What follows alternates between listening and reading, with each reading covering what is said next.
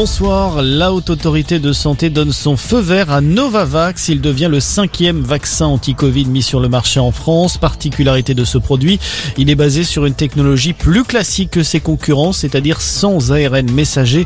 Une alternative utile pour les personnes réticentes à recevoir une injection anti-Covid, juge la Haute Autorité dans son avis remis ce soir. Les premières doses de Novavax pourraient être administrées dès le mois de février.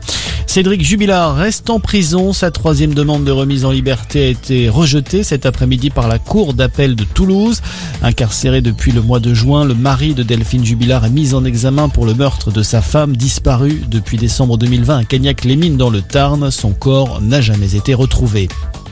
La politique, elle mettra fin au suspense demain lors d'un déplacement à Lyon après avoir fait un premier pas vers une possible candidature en décembre.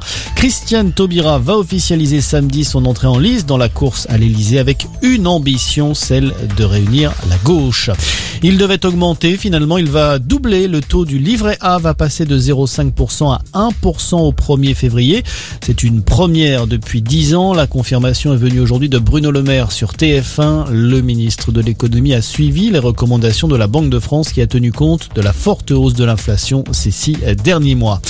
On a appris la mort de Jean-Jacques Benex, réalisateur notamment du film culte 37.2 le matin. Il est décédé des suites d'une longue maladie. Jean-Jacques Benex avait 75 ans.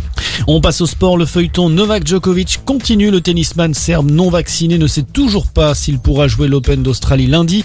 Aujourd'hui, le ministre australien de l'immigration a annulé son visa, mais la partie n'est pas encore perdue pour le numéro 1 mondial qui a déposé un nouveau recours. C'est maintenant à la justice fédérale de trancher.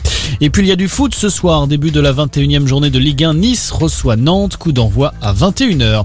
Voilà pour l'actualité. Très belle soirée à tous.